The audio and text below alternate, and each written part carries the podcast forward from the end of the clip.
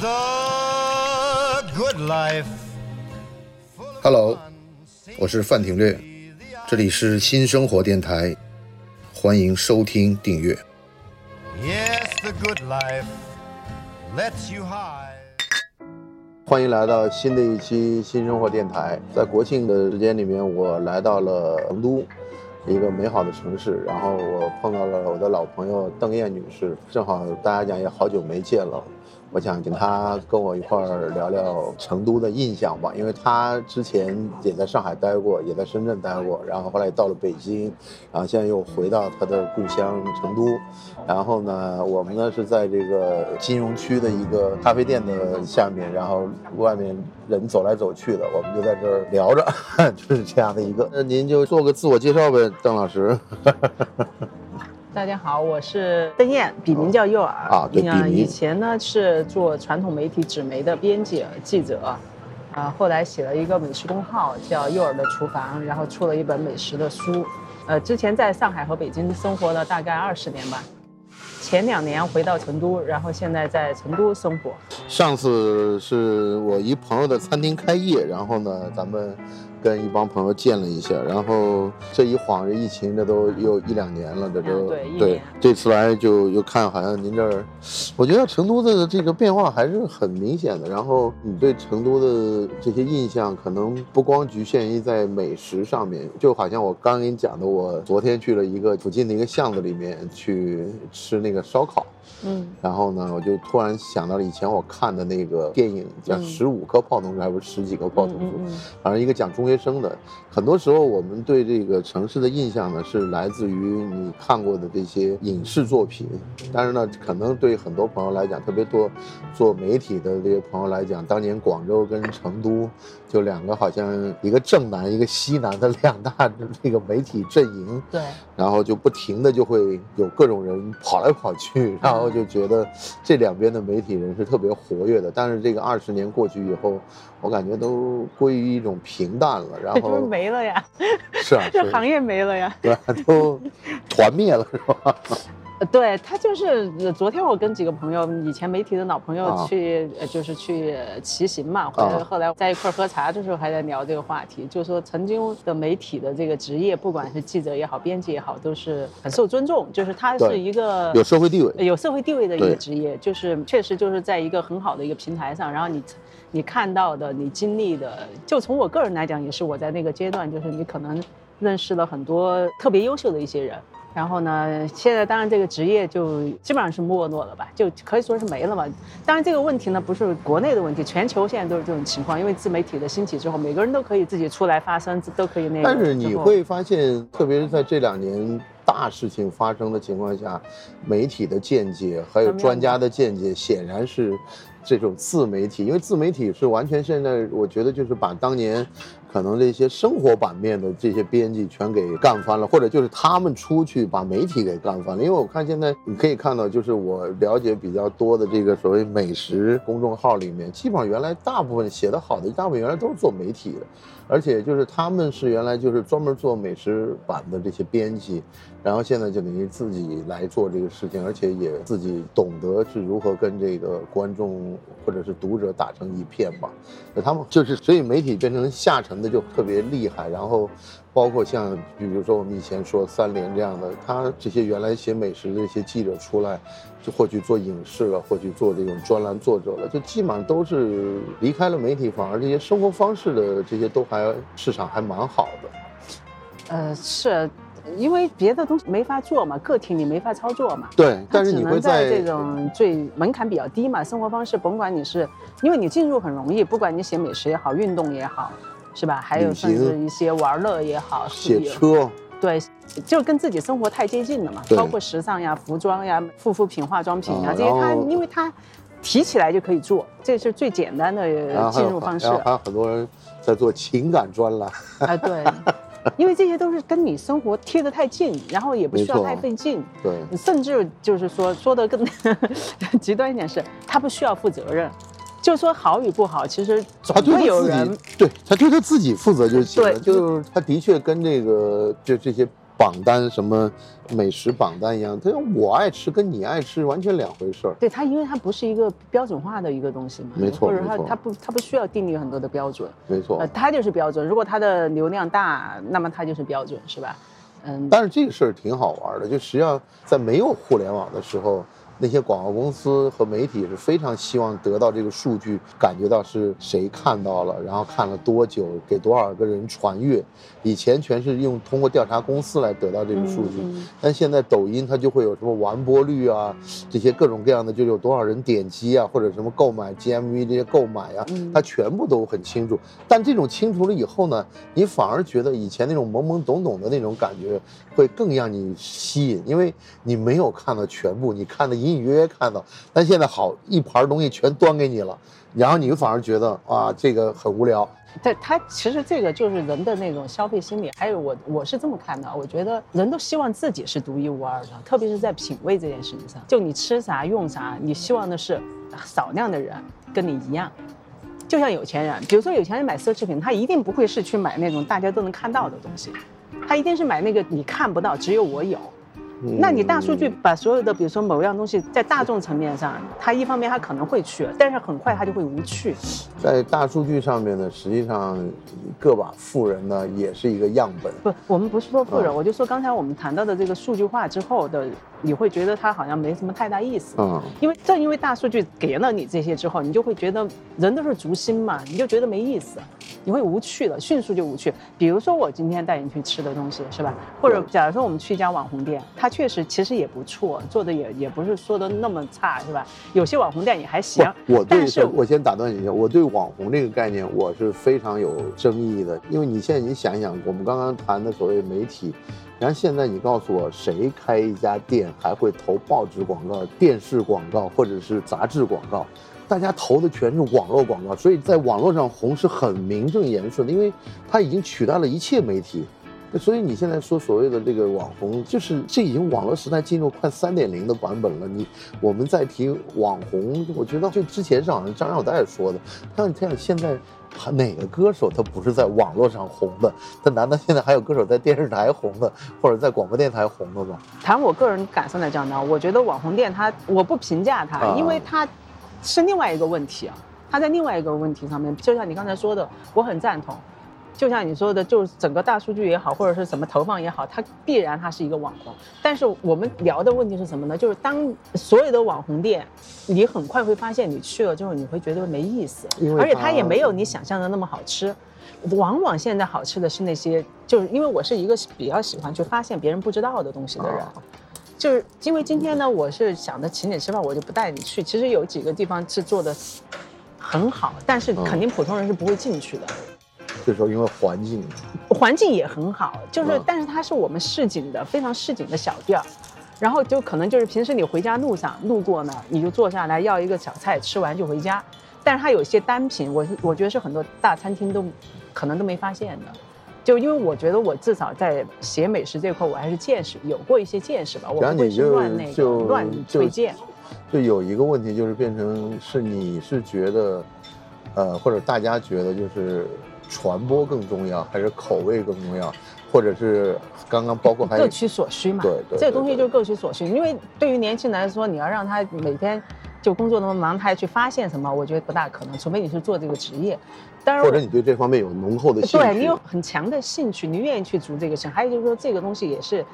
看缘分的，就是你发现一家餐厅和发现一家好吃的一一道好吃的菜。这个东西看缘分，一个是你碰到了，另外一个你能鉴赏出来这个是一个好的东西，也是分人的吧，就是还是看你的那个呃有没有这方面的运气也好，或者是就就像你说的兴兴趣点也好，如果你把兴趣点放在这个上面，你很容易发现；如果你大量的吃，你就会发现。不过我的意思就是说呢，甭管哪种方式，其实它都都有它，因为现在社会多元嘛，人的生活方式多元，其实都不重要，你喜欢哪种就行。你觉得这个好吃，它就是好吃的，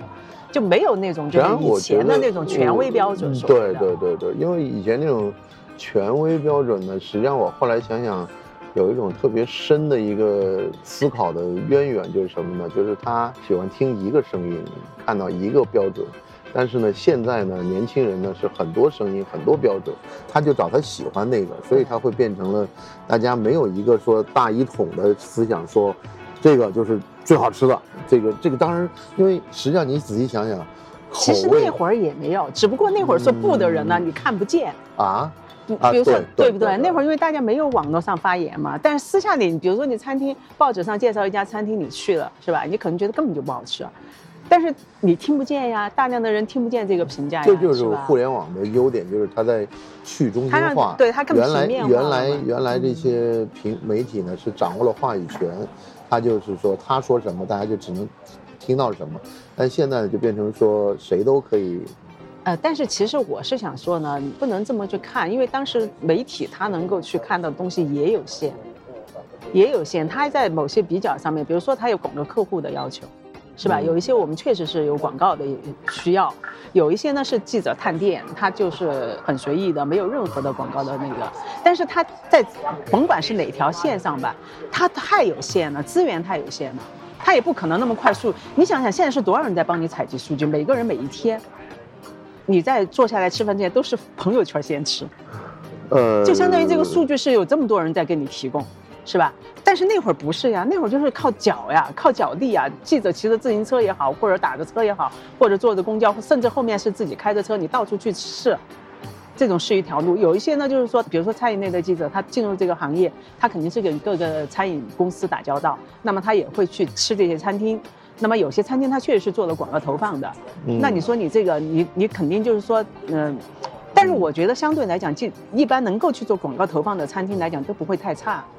因为拿得出钱在纸媒上做广告的，肯定都还是能够赚到钱的。那你赚到钱，你品质是肯定是有保障的，才能赚到钱。这是实际上我们都经历了最后的一个承上启下的，或者是一个转变的年代吧。就是你在你的媒体的最高峰的时候，可能也是整个媒体即将谢幕的时候，就那个时候你还看到你们还可以会给餐厅去颁奖啊，还会给去给餐厅去去做那些评选的工作啊。但现在你会发现。这些事情通通的就是被互联网取代了，而互联网的数据呢，更米其林还在做呀。呃，米其林，米其林做还在做呀啊米其林就是我上周写了一篇文章，就讲了这个问题。米其林在做这个事情呢，跟美团实际上做的是不一样的。嗯因为美团更多的呢是在从这个消费者的样本里面抽取数据，嗯但米其林呢是一种精英主义的概念。我就有这么多美食侦探，我就认为这个口味是能够符合全世界旅游者的口味，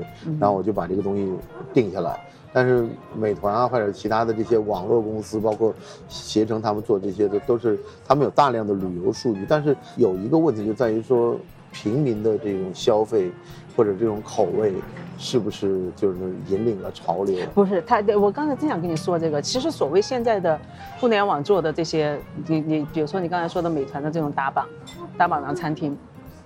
我我也不认为它那个是一个标准，就一定是好的。为什么？很简单，你吃完一家餐厅，你会去打榜吗？我跟你说另外一个话题嘛，呃，就是说它还是片面化。对，但是我跟你这样讲吧，就是就你看手机这个例子啊，这个例子我最近经常举，就每次苹果出手机的时候呢，无论是路易威登啊，还是什么阿玛尼啊，或者 Prada 呀、或者登喜路啊，或者是什么，呃，我们知道的大部分的品牌都会出苹果手机壳，嗯那个手机壳卖的甚至比苹果手机还要贵。嗯，但是你看到过他们给华为出吗？或者给小米出吗？他们从来没有。那这个意思呢，实际上就是像米其林一样，就米其林跟所有的这些奢侈品在合作，然后呢，你看到过就是国内的这些榜单有没有跟全世界的奢侈品去合作？也没有。这实际上是说明一个问题，就是说，在这个上面呢，这个奢侈品呢已经把米其林的这个选定呢当做它的同一类的文化产物了，你懂我意思吧？就是米其林实际上最珍贵的资产，也是它现在被别人骂的最凶的地方，就是说它严重脱离了群众，因为真正最厉害的，他认为是皇冠上的珍珠的，就是它的所谓的米其林三星，而三星呢，基本上让普通人说又贵又排不到。那请问你，有没有人去抱怨法拉利的车叫得太响，或者就抱怨爱马仕的包排得太久？你说他们这些品牌 care 你你的抱怨吗？不 care。就所以米其林三星的这个餐厅呢，已经牢牢的跟这种最强有力的消费者捆在一起了，他已经完全不 care 这个一般消费者的这种反应，而也就是因为它跟最顶级的这种超级消费者捆在一起，就造成了它的一个遥不可及，就是你现在没有第二个榜单能够把你那些朋友圈里去什么日本呐、或者去什么丹麦吃过一个米其林三星那种炫耀感替代过来。你找不到的，你真找不到的。就你会很多有人对，比如成都的什么餐厅，什么米其林餐厅很讨厌，对广州那个米其林的也很讨厌。但是他去了日本东京的，或者去了丹麦哥本哈根的，或者去伦敦的、去巴黎的，他基本上都跪下来了。哎呀，我哥们儿今天吃了一家米三星啊！这就你知道这种炫耀感和这种虚荣心，你在其他的榜单上是获得不了的。这个是我最近我觉得是一个最大的一个发现，就是说，他做到了他的一个人群的精细化。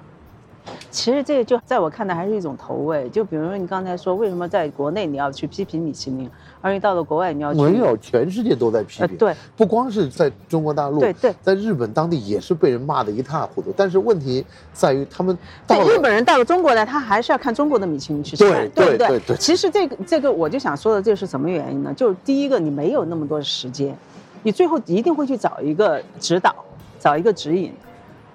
当然，我们不谈米其林它的那个成功之处在哪儿，这个我觉得都、都都不用去谈，是吧？人家那个那么多年，他也一百二十二年，对他，他肯定一定有他的成功的，就是逻辑在，对而且我认为这个东西是成立的。只不过我就觉得老百姓吧，呃，不是普通人，不是说老百姓，就全世界的普通人都有一个问题，就是就是这个原因，就是第一我自己没有时间，第二我自己没有判断力。但是对于我经常吃的东西，我有判断力啊。所以为什么到米其林到了成都，你说川菜，我跟你说，我作为一个四川人，我都觉得米其林那个川菜真的，我就不得罪人了，我就只能说到这一步，是吧？我觉得有太多的东西比他推荐的好吃，就川菜里面啊做的好的，但是他可能在综合条件下，比如说你评价一家餐厅不是一道菜，是吧？它有很多综合的因素，那么你可能就不行了。这个就是它之所以能够进入米其林和你不能进入的一个差别在哪，不完全是味道的原因。但然然后就回到刚才的话题，就是为什么 本地人总是会骂米其林，就是因为他熟了，他太熟悉了，但是他到了另外一个地方，他就需要一个标准。没错，需要一个标准，需要一个指引，甚至但然后就又知道米其林都是全世界公认的，对吧？那你肯定就认为，就甭管从打卡也好，从炫耀也好，从各方面也好，它它都满足呀，都能够满足实际它呀。上我觉得是满足了你不能够对你不能够说一个美团的我去满足我一下，我去炫耀一下，那个就很不花，。这些中国的互联网品牌现在在东南亚都还可以，啊但去了欧美这些地方，或者是去了这些日本这些地方，它的基本上的数据的这种呈现上面，都会觉得就是不如在国内那么强这样的。嗯，对，我实际上是有特别想让你聊聊川菜的这些年的变迁，因为我想你当时在成都商报是吧？嗯，不是我在那个天府早报啊，对，你在早报的那个时候，对于川菜的那个概念，和这个二十年之后，应该是二十年前你在那，现在你又，你现在回头再看这种餐厅的变化，我相信你会比我看得更清楚。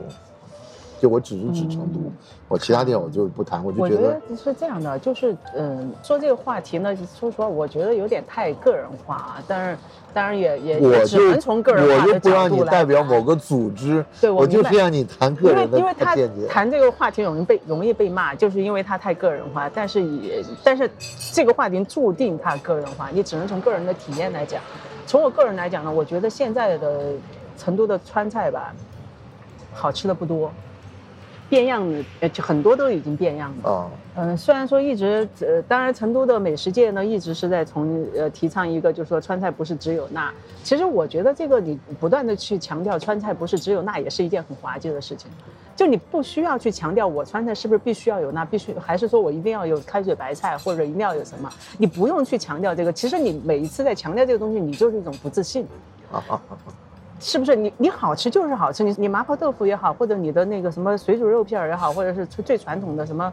回锅肉也好，你只要做到了，就它的最基本的东西你都做到位了，选材选对了，嗯，呃，厨师的操作没有出现任何问题，包括佐料都是对的，它都不会难吃，而且它一定是很标准的。当然，我们在说标准这个词用的不恰当啊，就是它一定是好吃的，而且它肯定是在十几盘。你比如说，你在让所有人来做这个，做这个，我们就说是回锅肉吧，你就找找的二十个餐厅的厨师，我们来做二十个回锅肉。你只要是按照这个标准化来标准来做到了，肉选对了，火候做好了，佐料选对了。配菜选对了，它都不会差。但是现在的问题是什么呢？现在的问题是，所有的餐厅都觉得我要迎合现代人的口味，我要调整。我我觉得，我觉得是这样。然后就会变得不能不嫩，然后再加上川菜，我我再跟你这么讲吧，川菜其实最早我们说实话，我小时候吃的啊，我现在也也年纪不小了嘛，就是从 从小到大吃到现在来讲，它中间确实有个变化。以前呢是没有那么重口味的，然后是从。我觉得大概就是从九十年代开始吧，两千年前后开始的，因为川菜一直在成都啊，川菜都是一直有一个潮流，就每年流行吃什么，这个可能在别的城市以前都还没有。不是，我觉得这个就是我实际上特别好奇的地方，就是说，我觉得川菜这种创新是可能在中国的这些菜里面，除了。我觉得甚至比粤菜不是除了粤菜，我觉得甚至比粤菜还要猛。它真的以前我就记得每年每个季度它都会有一个流行菜，对，有一个流行菜。我反正我就记得我那会儿就是一段时间就觉得又流行啥了，一段时间又觉得又流行啥了。一个呢，我是觉得因为川菜确实很发达，就是在这个基数啊，就是在老百姓中间的家家户户做出来的东西都在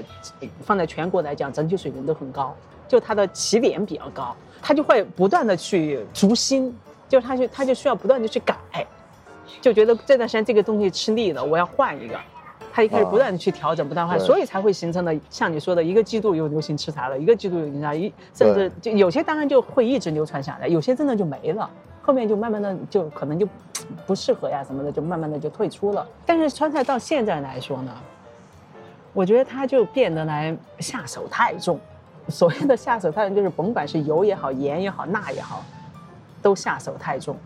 反正我回来之后啊，我觉得能够吃到让我觉得哎还挺舒服的。所谓舒服，就是你吃完之后，你回家不用使劲喝水。嗯。你可能到了呃中午饭吃完到晚上的时候，这整个这个阶段，你不会认为你嘴里还有味儿。但是有很多大量的餐厅，你吃完之后回家是真的是觉得是整个一下午不舒服。如果是晚饭的话，你肯定一晚上都不舒服的。就是在调味上下手太重。至至于他们有没有加别的，我不知道啊。反正至少你吃起来又咸又辣又油。然后现在我最近几年就是有回来的那两年，我发现一个很大的变化，我还是挺高兴的。就是我觉得这边的成都的现在的年轻人，年轻人在吃方面啊，他更接受外来的东西了。虽然说在这个城市外来的很多很多餐厅其实做的都挺怪的，这这边的西餐是做的特别奇怪的。然后，然后那个很多的，就是我们说外域菜吧，就是比如说国外的这种日餐呀、日料呀、什么西餐呀、泰式啊什么的。这边也挺多的，甭管它正不正宗吧，但是我觉得年轻人爱吃这个的越来越多，这就注定了什么呢？注定了他们的口味会发生变化，就他的口味会会变得多元，不像以前，以前的成都人，我跟你说实话，就是离开成都不知道吃什么的。我跟你讲个最著名的段子，对，是谁我就不说了啊，就是去去那个法国旅行，在巴黎，就说在外面那个罗浮宫外面排队的时候，就天气可能有点凉了。就从包里要拿一件外套出来，一拎包，就啪叽就带出了一瓶那个老干妈，啪就在那个广广场上就摔碎了，摔碎了。然后你想那脑干面里面又是油又是辣，整个就溅了，周围全是人，你知道吗？就特别尴尬那种。就是以前的成都人，不要说他出国了，呃，我就不瞒你说，就我自己吧，我第一次从离开成都去北京，去北京的时候，我真是吃不惯。嗯，那会儿我还不知道要带一个什么辣椒酱啊，怎么都不都不知道。但是真的是吃不惯。但是现在这些年，因为出去的时间太长了，然后包包括以前我刚到上海的时候，我对上海菜也是不习惯的。但是现在变得极端的多元，因为你吃过的东西，呃，口味变得越来越多之后，你就有判断了，你就有很强的判断，你就知道川菜好在哪里，它的坏在哪里，上海菜的好在哪里，江浙菜的好。你觉得川菜好在哪里？我跟你讲，川菜最牛的，真正川菜最牛的是它的调味，它确实太会用调味料了。就它能够把一个完全就是没有味道的东西，或者是说它的味道本来是这个味东西，它能够让它经过它的调味，跟别的食材全部融合，然后你就会吃起来特别的协调。就和谐，吃起来特别和谐。然后入口之后，你会觉得，为什么川菜经常会说那个复合的味道？嗯其实你经常就是说在调味上的它的运用啊，增增减减呀、而且川菜现在最牛的是，我是觉得他们能够把粤菜的调味、别的菜系的调味全部拿过来。嗯，拿过来是你你不管它怎么做，你不管它做出来是不是还是原来的那个味儿，但是它做出来确实是就是好吃。嗯我觉得川菜最牛的是这个，真的。当然，川菜的食材上面，说实话，它一般，它很一般。食材它不嗯讲究，他也不说不讲究，他我也讲究。我觉得你比如说他，我觉得老百姓大概就是就是家常菜的那种感觉，你家就会发现就相对来说，跟那个淮扬菜或者跟粤菜比起来，它没有这两个好像那么讲究，嗯，因为这边的话呢，就是说物质上还富是，很丰富，它就是它海产品、水产品还是少，对水产品少，它主要是肉类嘛，因为是猪肉大省嘛，对主要是猪肉多。然后这边的牛羊肉呃肯定不如北方的，海鲜就不提了，海鲜就不提了，对，这这个因为你本来是内陆嘛，你就不能跟人家比这个。呃，猪肉肯定是四川的猪肉还是可以的，什么嗯兔子啊、鸡啊、鸭呀，对，爱吃鸡，呃，爱爱吃兔子，爱吃鸭，对嗯因为那边麻鸭嘛，对还有还有各种各种种类的鸭，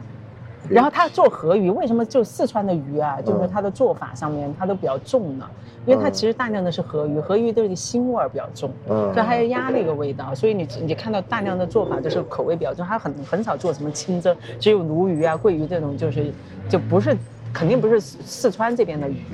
然后这边一般就是江团呀、这些本身太就是腥味太重了，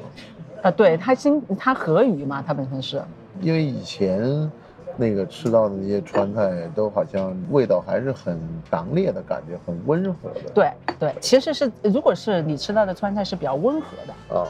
那就是对的，啊，至少是对了一半的，就不是那种就是弄得你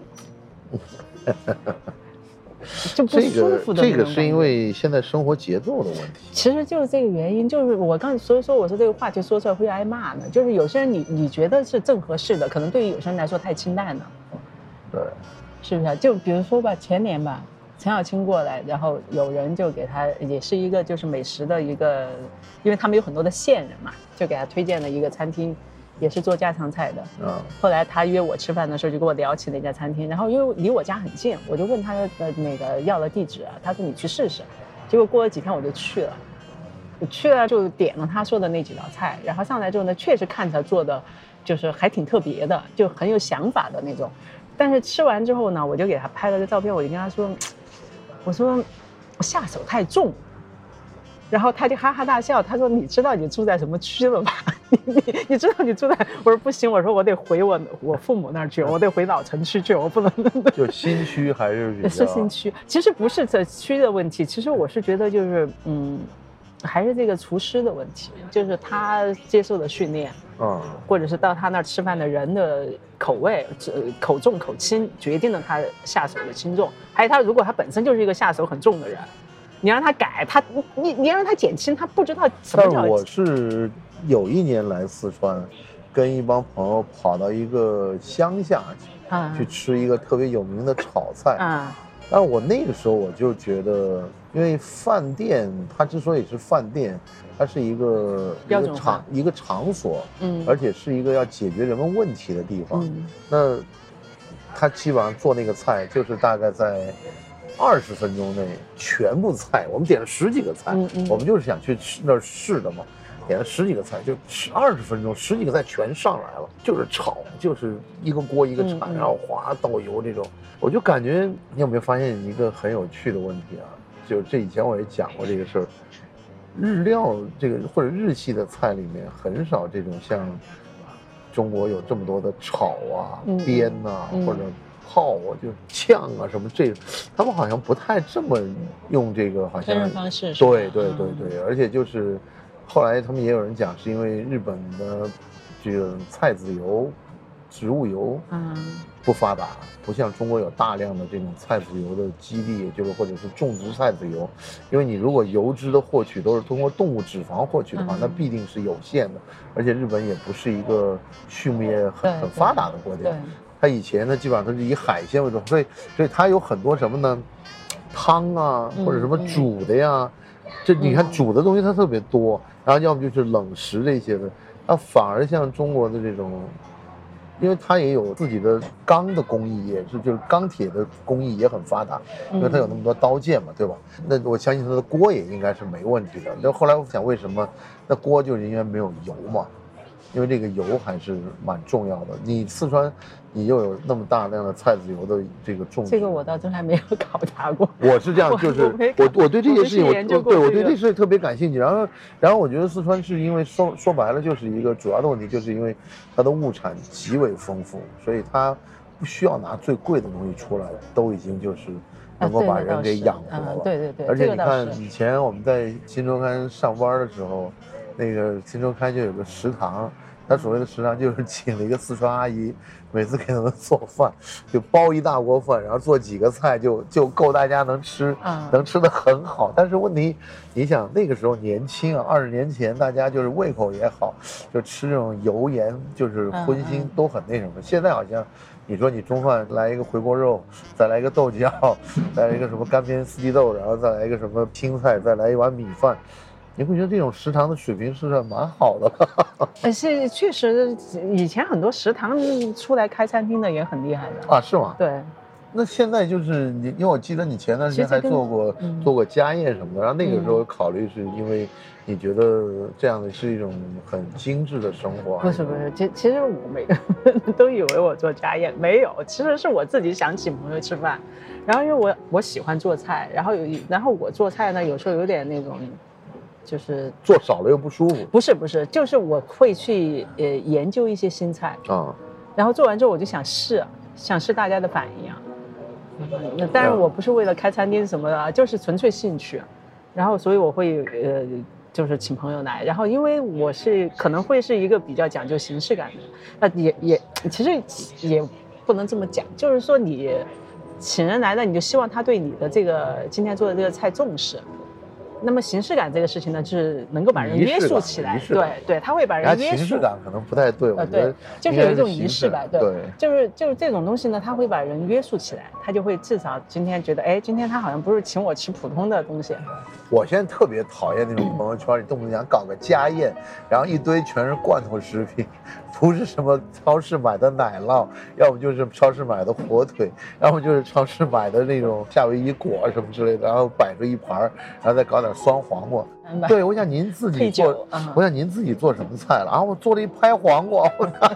然后一炒番茄炒蛋，哇，这您也好意思叫家宴可？能他觉得聚会吧，家庭聚会就都叫家宴对，，就这嗯谱摆的挺大的，呃，我最多的是做过八个人，就是请了八个人，嗯是我做一一个人做的最多的一次，就是一般情况下就是在六个人之内，我觉得我操作起来会轻松，就只要上了嗯六个人以上会有点累。嗯当然，别人说你无非就是加大量嘛，怎么会累呢？对，不知道，我觉得就是人一超过六个人之后吧，可能你的精力，就是你比如说你要应你你你不可能呃都是客人嘛，你要应对呀、对然后你的菜品的安排上面，不知道，反正就只要超过六个人，我就会觉得有点有点累了。但反正我极限是做过八个，再往上走，我可能我估计我就会改成做大锅菜了。嗯。当然也会很好吃啊，但是那种做法的话就不会一道一道上了，就可能就是一锅，就比如说我烧一个特别好吃的东西，是吧？然后配上法棍也好，或者配上别的面包也好，或者配中餐的面条也好，中式的面条也好，然后可能有一些小菜，然后就就有可能你刚才说的我开袋咸 那个火腿啊什么的，配的酒，就那种就是大聚会，就是人比较多了，你就不用去考虑那么形式的一个东西，就只是为了好吃，啊。哎，大家能够开心，好吃就行。实际上嗯，实际上你想到最后，要如果你不是一个厨师的话，你就会很轻松，很轻松。对，很轻松。对。我，我其实往往是这样，就是我，我记得我刚开始写那本书的时候是很偶然嘛，因为那会儿不是北京，因为好吃的川菜，呃，都比较远，就北京的成本特别高，在哪？不在你吃饭的成本高，因为他吃饭的成本你买单和和上海是差不多，和成都现在一些比较好的餐厅都差不多，但是它的交通成本高，和你的那个时间成本特别高，你堵车，你得去一个地方吧，它不会那么方便。就比如在上海和成都，你都有可能家门口附近就有很好的餐厅，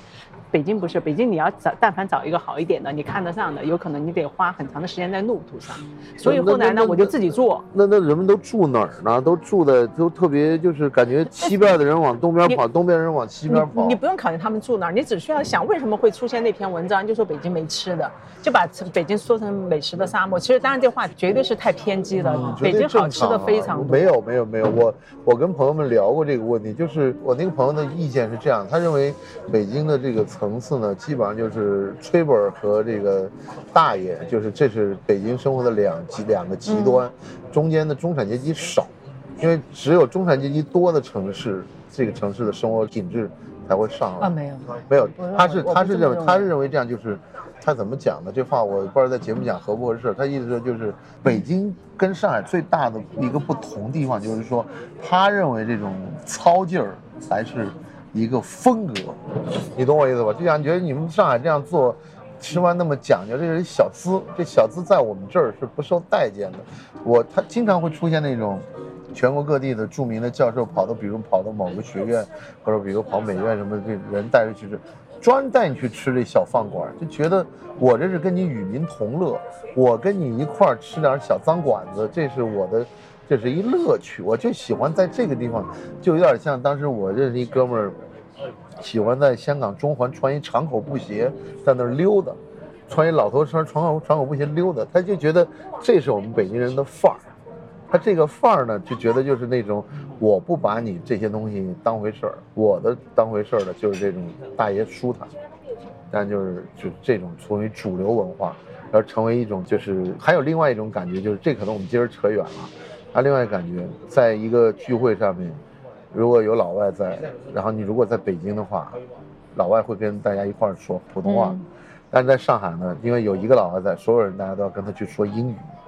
你明白吗？这是这是中间的一个差别，这种差别就是北京应该还是有很强烈的自己的文化特点，而上海呢可能更加商业化一些，或者是更加的，就是精致化一些。这个呢就是造成了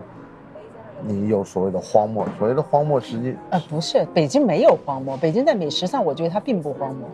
它一点都不荒漠，它好吃的非常多。我觉得写那篇文章的人，他的出发点也有问题。我是觉得，就是说你不能用你呃中产阶级的标准去评价，就是。那因为因为现在只有就是我们实际上现在你会发现一个问题，就是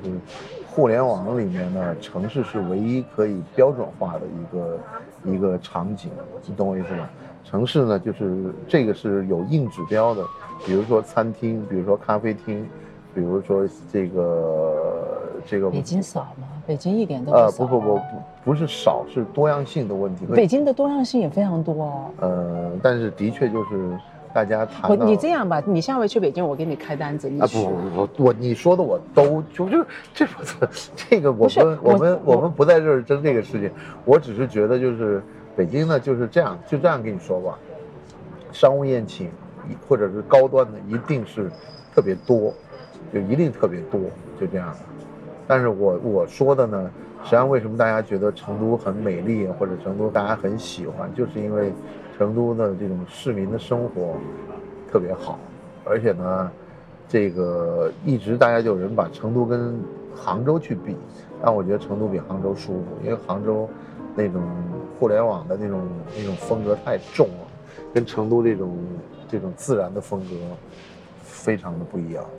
对，就是成都整体来讲，它是比较比较咸淡，就是人的那种状态，他不他不刻意，他所以没有说我一定在没有在没有那么多发达生活方式的时候，或者什么西方生活方式的时候，这中国古代就有人说少不入川，这个是什么意思？你想过这个问题没有？这不是说有了互联网这么讲，这叫少不入川，没那个时候是。交通也不便利啊，就都不是怎么特别方便的时候，大家就提出这个概念“少不入川”。但是现在就是因为是个，因为是一个少不入川，因为就是一个温柔乡啊，就是因为就是因为这生活很优越，就是把你的斗志都给磨去了，是这样。当然了，你也有那种张献忠把他妈人都给杀的精光那种，但是他迅速的恢复了这个生产力之后，然后就变成了一个大家生活很安逸，就这个四川话，我觉得是最传神的安逸，这个这个特别有意思。我一直是有这种感觉，我觉得就是它包括我们晚上去一些成都的酒吧，然后这些酒吧呢都变得好像是一些特精致，但实际上呢，跟这种传统的这种我们认为的酒吧有一些不一样，但是呢，它就表现的就是很安逸。很舒服，就这样。这个是跟其他城市都不太具备的，但是你要就这个辣呢，的确也是我我我觉得是一个特别大的问题，而且就是还有一个很显著的问题，就是泰泰式的这种餐饮风格，在成都在四川大行其道，我是以前没有想到的。后来我一朋友跟我讲，每年有大量的人去泰国旅游。一个是近，二一个吃的那个辣和四川的辣，他们有一种天然的心理上的一个一个契合点。就这点，我我原来从来没想过泰式的辣会跟会让成都人喜欢。啊，那对，应该是。你记得那会儿我在上海的时候，不是经常就去周末的时候就爱去吃那个泰餐嘛？就是因为那个时候上海的川菜其实好的不多嘛，或者是要不然就特别好。特别高档的，那我不可能那个周末跑去消费是吧？那我肯定就是你，你知道那会儿不是淮海路那个叫什么衡山衡山路上有一家泰餐。你那时候应该，你那个年代应该什么蕉叶之类的。啊，对，蕉叶，对，你你你衡山路上寝室有好几家，我记得。泰，上海的泰餐呢，实际上是。特别有意思的话题，像上海的一些云南菜也做成了泰餐的风格，什么花马天堂那些，实际上它是以云南菜为卖点，但它最后的出品呈现呢是这种泰国菜的价钱和和口那个摆盘，你懂吗？就是跟跟你在昆明看到的是不一样的，就这是我觉得这个就是每个地方文化因为消费者的不同造成的这个这个变化。所以咱们还是转到转回到对转回转回到那个讲一个插饮食男女上面吧。饮食，饮食成都就这么回事儿。我就觉得反正就是一个，我觉得未来它，我希望它的口味能够多元化。因为成都到现在为止的话，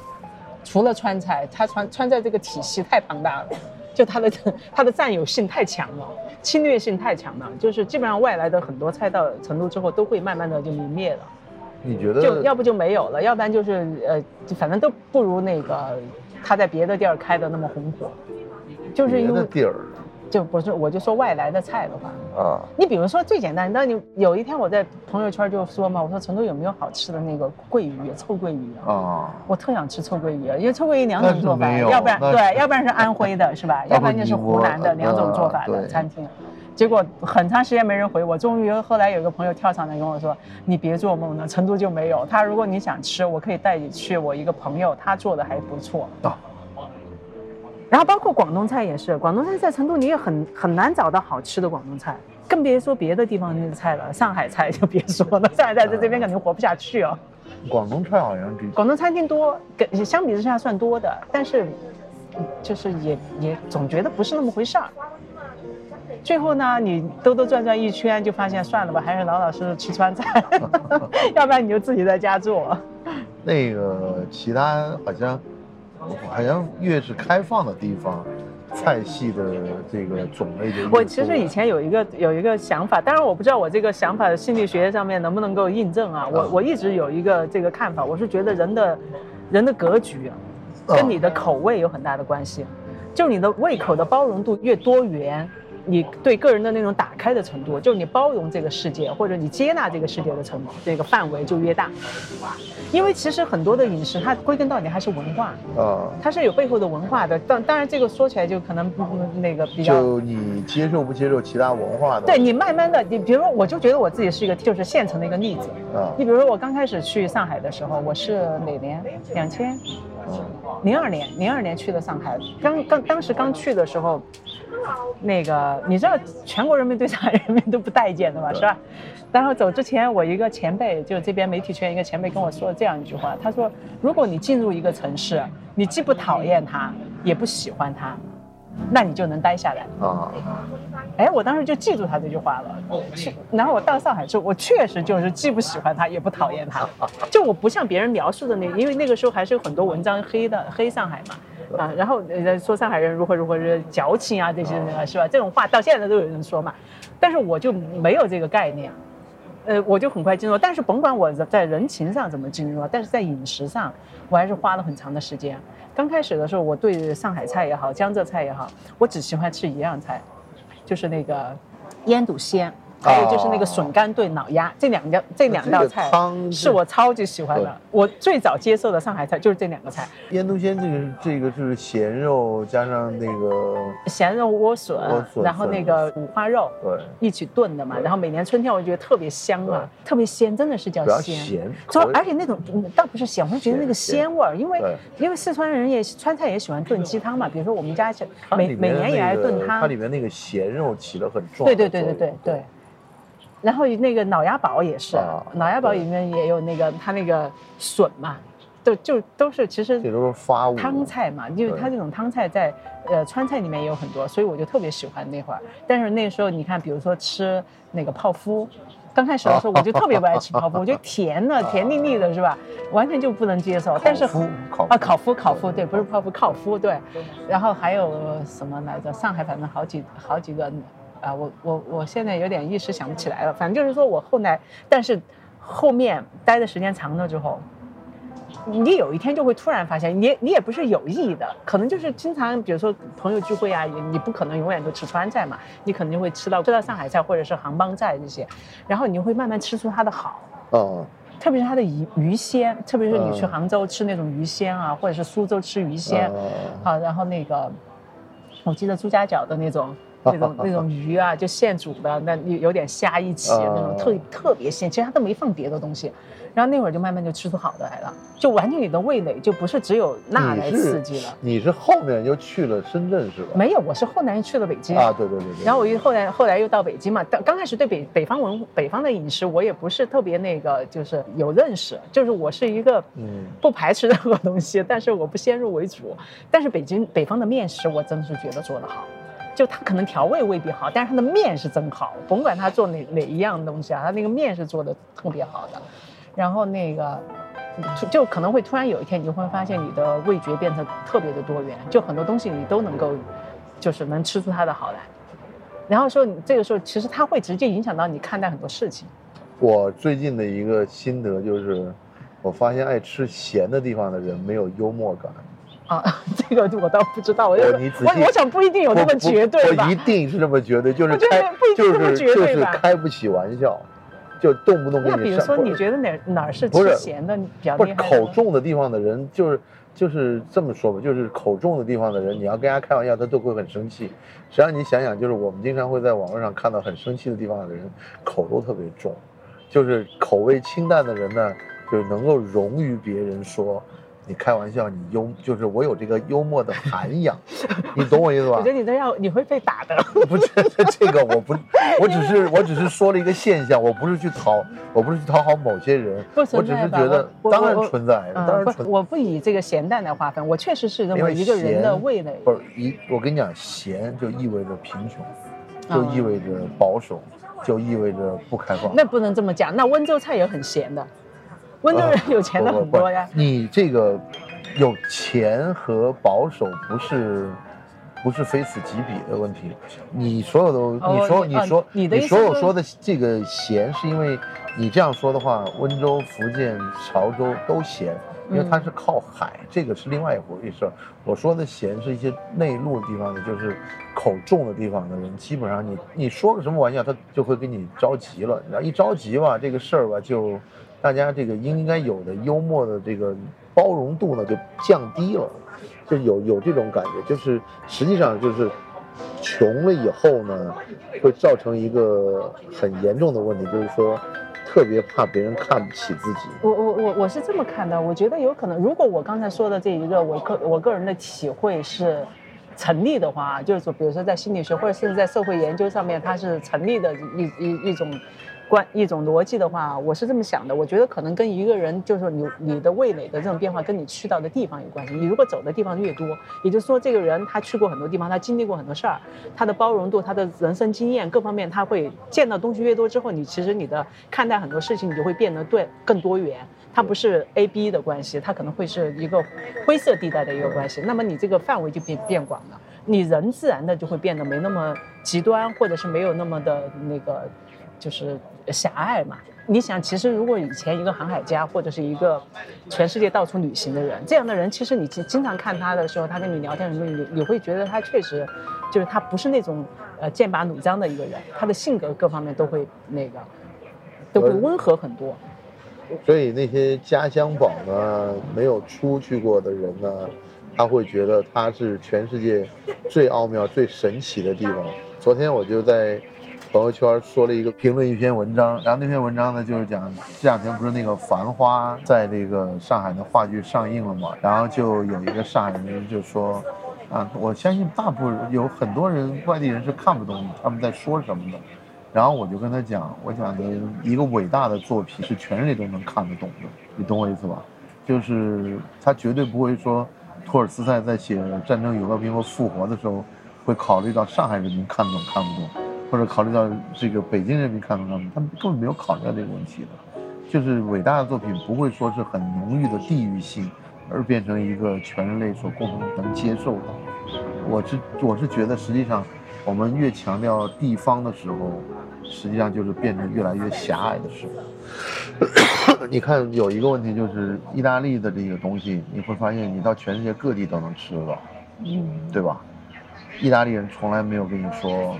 就你们都不懂，但他实际上还是有鄙视链的，他会认为罗马的可能好，或者是米兰的好，或者他自己鄙视链肯定永远存在，都有，在在所有的地方对对，但是问题就是说，全世界都能够接受他的这个饮食文化的时候，说明他的文化是没有什么这种成见的。其实就是怎么说呢？我觉得就是没有必要去去考虑这些，就是你就多去体验。就甭管是美食也好，还是什么东西啊，你尽量多去体验，多去看更多的。餐饮是有一个这个问题在里头，就是，因为它是门生意，它是门生意的时候呢，它就会变成一个市场接不接受，而市场对，但是我不是，我不是个餐饮老板，所以我不想去考虑。不不，我我我我不是说你去考虑到我，我只是说，就是你会你会觉得这个事儿吧，就是实际上就是。但是但是我也想说一下，但我因为因为我不是餐饮方面的经营者。呃，但是我一直在想一个问题，就是说你刚才所说的这个，就是说他们是不是要考虑要去考虑市场啊，考虑这个那个的时候，这个东西它到底是他们想出来的吗？还是说，就像我们当年在媒体的时候，总是要说啊，你这个文章你读者不接受，或者是说你写一个，我当然不是说新闻啊，就是说写写一个别的内容的一个东西，是不是能焕发出共鸣？哎，这么讲吧，举个例子，就比如说编剧写一个写一个剧本。啊，投资人可能会觉得你这个市场不接受，是市场你要贴近市场的。请问什么叫市场？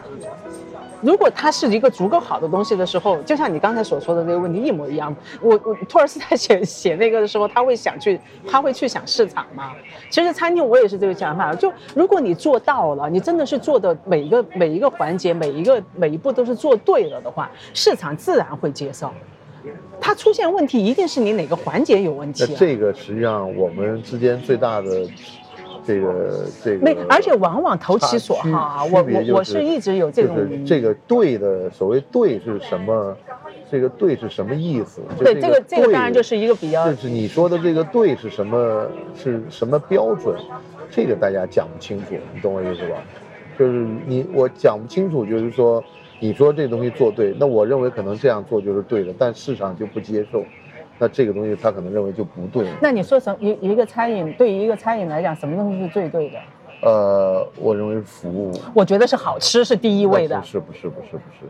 因为我一直认为口腔的这个满足呢，实际上在现代的社交生活里面呢，就是，呃，好吃不会成为就是。就很有有很有很极端的例子嘛，就当年广州，我不是好多地方都讲过嘛，广东人喜欢吃那个牛腩粉，然后呢有几家牛腩粉呢就开在公共厕所旁边，然后呢他们的招牌无一例外的叫喜很不难，。你这个太极端对，了，我觉得没有可可但参照但但是。但是我我是现在这样讲，就是说，我们如果把这个一个餐厅的三个部分来分开的话，我想可能口味是一方面，服务是一方面，还有风格或者价钱是另一方面。你这样承认吗？就分三四个不，它是一个综合的东西，但是它的灵魂一定是在它的味道，它的灵魂一定不在它的我就跟你这样讲，我。跟你讲，我们碰到的很多极端例子，就是说很好吃，就在当年伦敦有一家店，专门这个给留学生的那个一个越一个港式茶餐厅，是让越一帮越南的那种华侨开的，就很好吃，但是那个态度凶神恶煞，嗯端上来都咣就给扔了，赶紧吃，吃完赶紧滚蛋，就这种。你没办法，就是说好吃不，这个你这个举的都是太极端的，你是没有几家餐厅会这么做。对但是就它只要是好吃的，然后它服务也过得去的，它都不会太差。这样的餐厅，往往就是说我我是我是对那种就是说我要去。呃，考一个餐厅的经营者会想市场需要什么时候？其实我觉得这个就是莫名其妙，你永远追不上市场，就跟时尚一样。你你能告诉我下一季流行什么吗？你能告诉我吗？你你你每年那个大牌设计师设呃发布会的时候，提前半年，甚至有些提前一年就在公布，今年秋天就在公布明年春天呃明年夏天的穿着了。但是你知道那个那个发布会结束之后，明年夏天真正卖的好的，他可能发了十几百套衣服出来，可能卖的好只有一套，但是谁猜准了这一套呢？这这不就是一个就是如果我们要做一个可可持续发展。不是可持续发展，就是说什么东西你一定要去做那种就是它的它的大概率的事情，而不是做那个小概率的事情，是不是？就是你你能猜到这些人这些外面做的十个餐十个食客，你能猜到十个餐食客他们喜欢吃什么吗？更不要说外面有一百个、上千个、上万个、十万个的人了，你能猜到吗？你根本猜不到。你要做的就是你把你的大概率的把你手上的东西做好，做得来到你餐厅的人百分之八十的人都爱吃，那你就基本上就我觉得就不会有太大问题了。如果再加上你的服务、你的环境又还不错，对不对？你怎么可能去猜哎一个你根本无法猜到的东西呢？跟一个餐饮的从业的哥们儿在聊天，我就讲了一个事情，他说呢，说这个餐厅好呢，就是餐厅好不好呢，实际上跟装修没有什么关系，你知道吧？嗯，基本上没有人一个人说这餐厅特好，因为人家装修特别好，没有。但如果说餐厅不好的时候呢，装修呢会成为一个对，就会是就就因为它不好吃的时候，你可以挑出无数毛病来。对，装修就会浮现出来了。然后呢，基本上是这个餐厅生，就我说的是生意好不好，因为生意好不好比好不好吃更容易判断，你懂我意思吧？啊对就就是我们我我们不是表面化，这是个量化的，就是说你不好吃，但是呢，我就因为这儿逼格特高，或者我因为这儿特别著名，或者我因为这儿怎么怎么样，就就你就你你你身边都是一群 根本不不在乎吃的人是吧？在那儿聊吃呢不是不。是，就像像我这样的人，我根本不在乎你环境或者什么样，我只看你端上来的这个东西，我一眼就知道这东西好吃不好吃。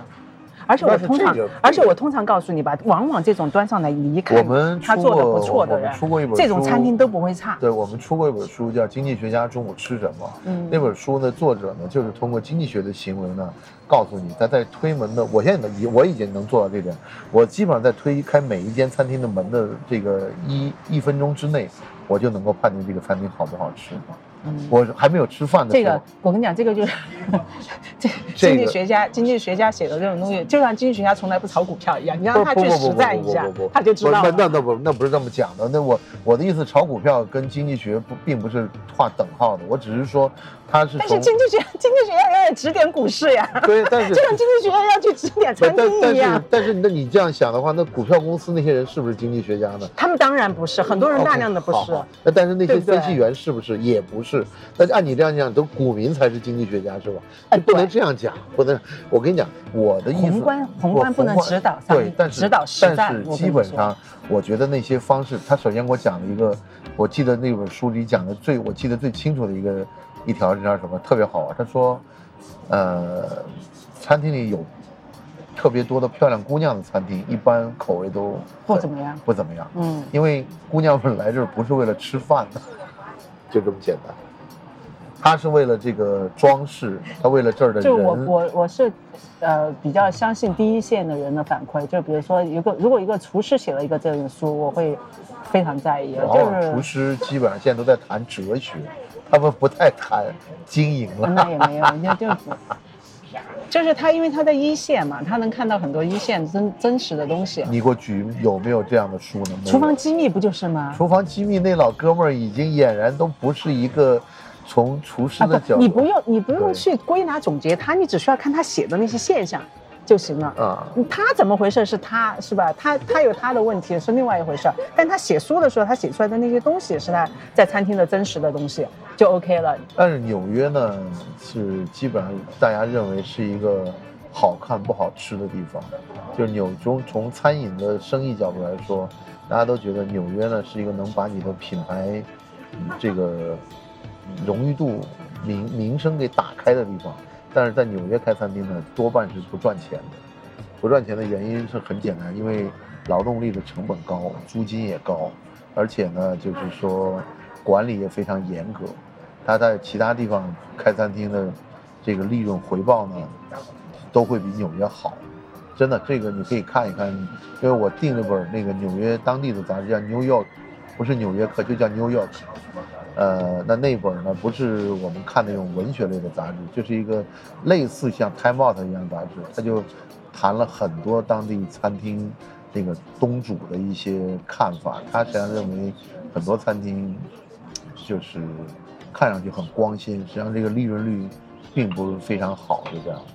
不是我，我刚才在想一个问题，就是你刚就倒回去，你刚才提到的，就是说什么叫对？因为我刚才不是提了说，如果你说对你对，我就告诉你什么叫对。其实这个东西不是我说，也不是餐厅老板说。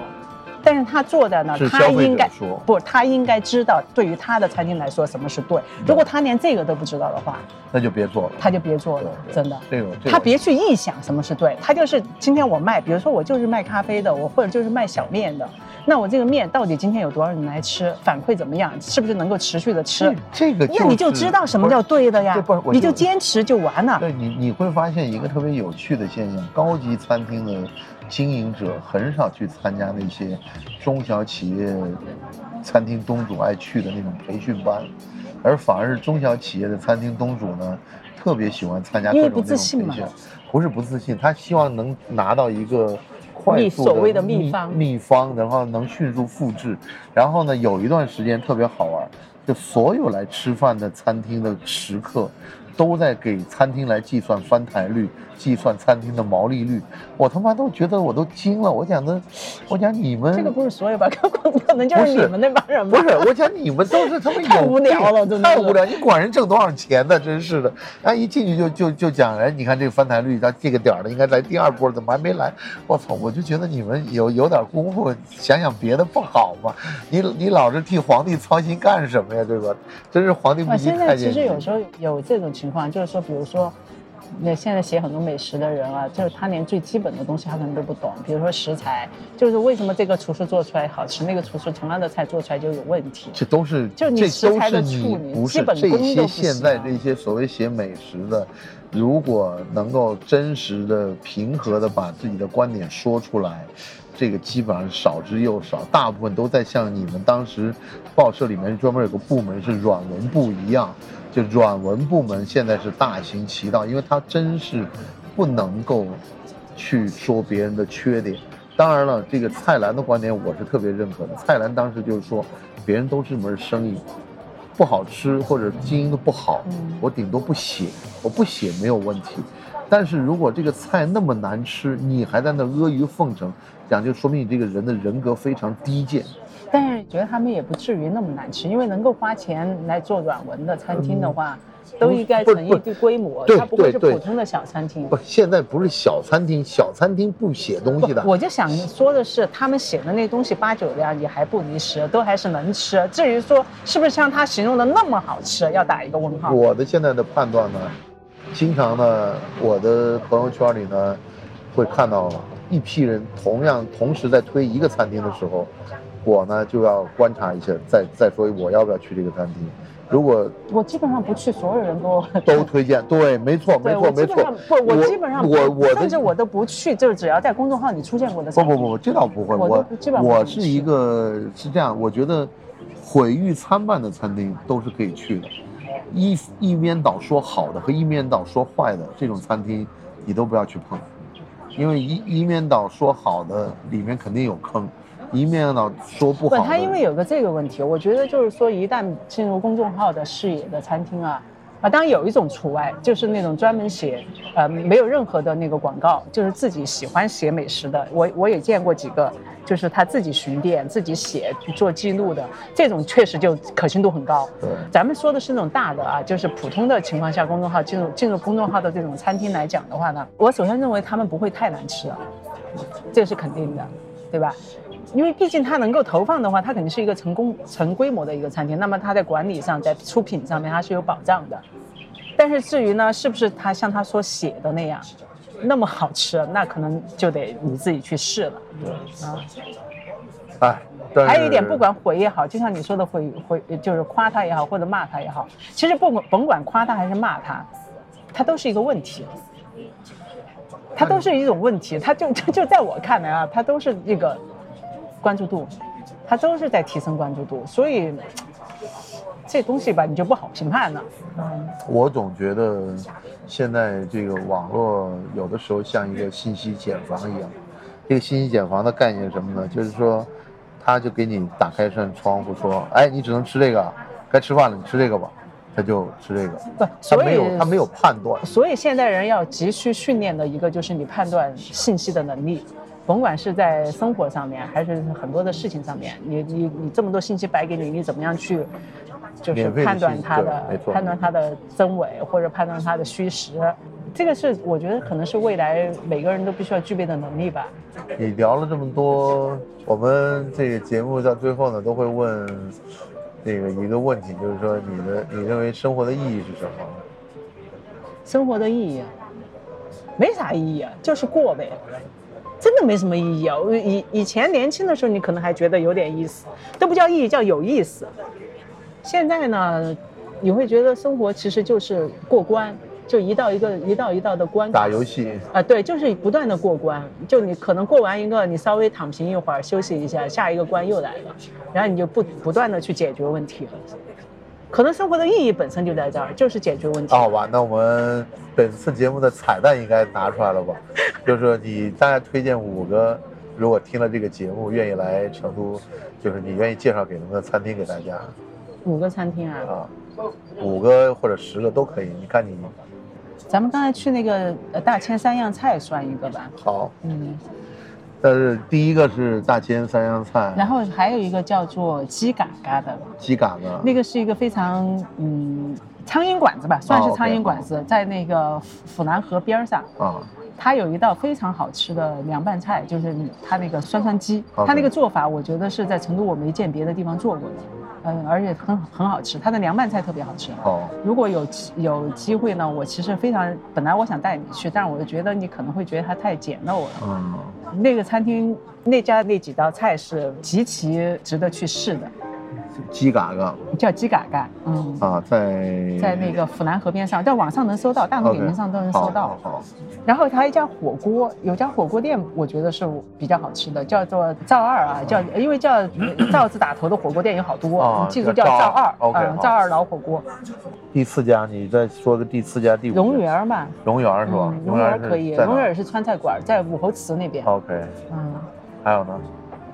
最后荣一家。园荣园是据说是陈小青的打卡，每次是吧？都打卡的地儿哦啊，高级餐厅或者是要高级一点的。啊，马旺子不算高级，但是马旺子可以去，就在太古里。马旺子嗯，好吧，那就你马旺子挺有名的，啊，我觉那你就你先重新把这个一到一到五再再再捋一遍就是马旺子嘛，啊，然后鸡嘎嘎、鸡嘎嘎赵二老火锅、大千三样菜，啊，哦，还有一个荣园，荣园啊，荣园荣园园是陈小青老去的不是不是，这川菜荣园什馆，么特点呢？都是川菜，这几家全是川菜，哦除了那家火锅店，好的，嗯，就你就点他家常菜就行。荣园的鱼比较有特点，他那个做法也是成都不多的，跟今天那个过水鱼是不一样的一种做法。过水鱼也是呃成都很多餐厅呃倒也做的还多，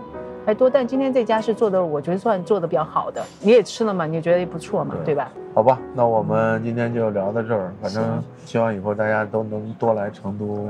感受一下诱饵的推荐。对，可以去试试。我，不保证啊，因为因为餐厅这个事情不好说的，今天做的好，明天不一定。它不是它不是标准化生产，但是但我吃了一两年了，这这几家是经常去吃的，我觉得它还行，出品都比较好啊。好吧，年轻年轻人就不要来四川了，臊不入川，我还是还是推荐的。对对对，臊不入川。好的，好，那就这样啊，拜拜。大家好，我是范廷略。这里是新生活电台，欢迎收听订阅。